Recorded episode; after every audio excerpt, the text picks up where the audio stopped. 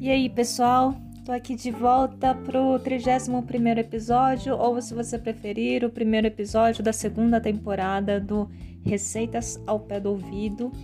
É, não me lembro quando foi a última receita, mas lembro que foi sobre óleo de gergelim nas suas receitas. Então hoje eu trago uma receita de arroz doce.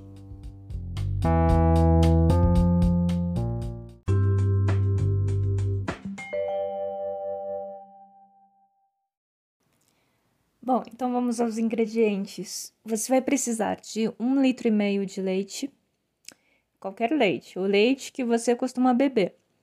É, dois copos de arroz, dois copos americanos de arroz, uma lata de leite condensado, a sua preferência, pode ser light, pode ser normal, pode ser do barato, do caro. E canela,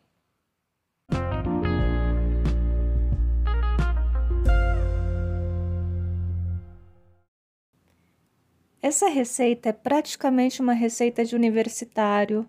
É, ela pega da receita do Gohan também, tá? Se você tá lembrado aqui, teve uns bons episódios atrás aí que eu dei a receita do Gohan. Segue mais ou menos o mesmo esquema, tá? Só que aí é o seguinte: você pega uma panela grande, grande porque vai dar merda na hora que ferver, você vai ver. É, você pega essa panela grande, coloca os dois copos de arroz, lava, tá? O, lava antes lava depois é, de você colocar na panela, lava dentro da panela, do jeito que você costuma fazer arroz, tá? Eu costumo lavar dentro da panela mesmo.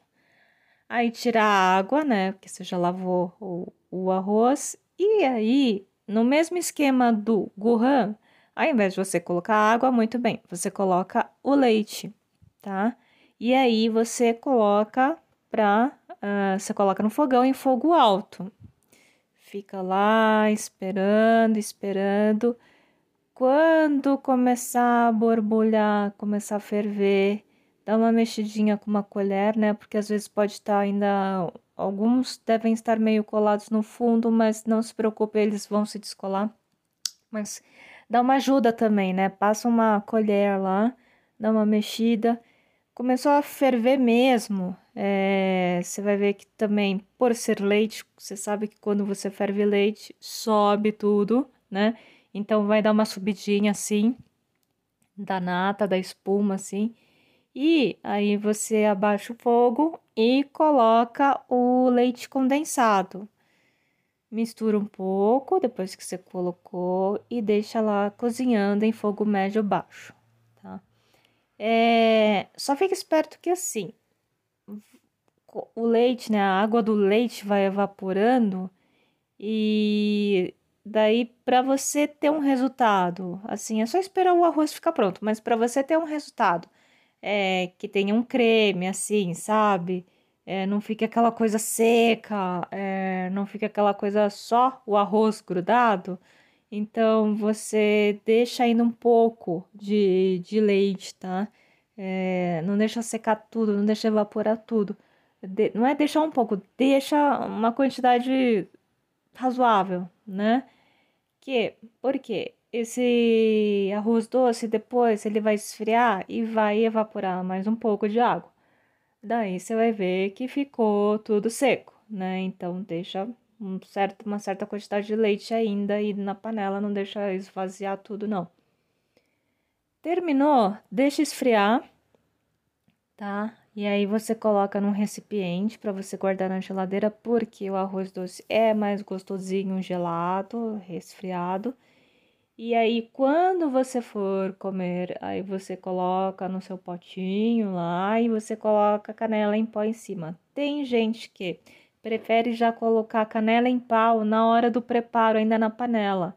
Pode também, não tem problema. É que eu não tenho, então eu não tô usando.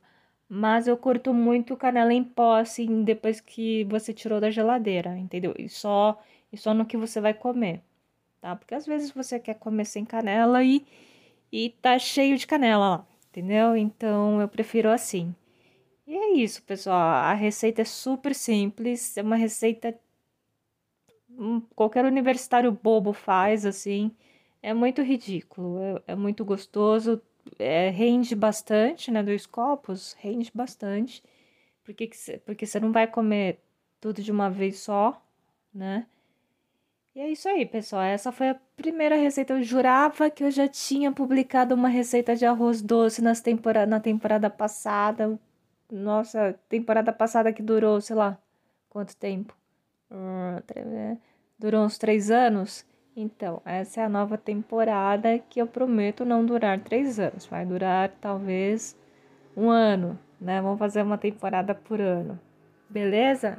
Então, se você tem alguma dúvida, alguma pergunta, algum comentário, aí você manda mensagem para mim no privado lá no Instagram, arroba marinatm. Ah, é verdade, né? Ele tá fechado, ele tá só com permissão, então você também pode falar comigo lá no Twitter do MTMZK, tá? E aí é só me achar lá. Uh, então, até mais. Tchau, tchau.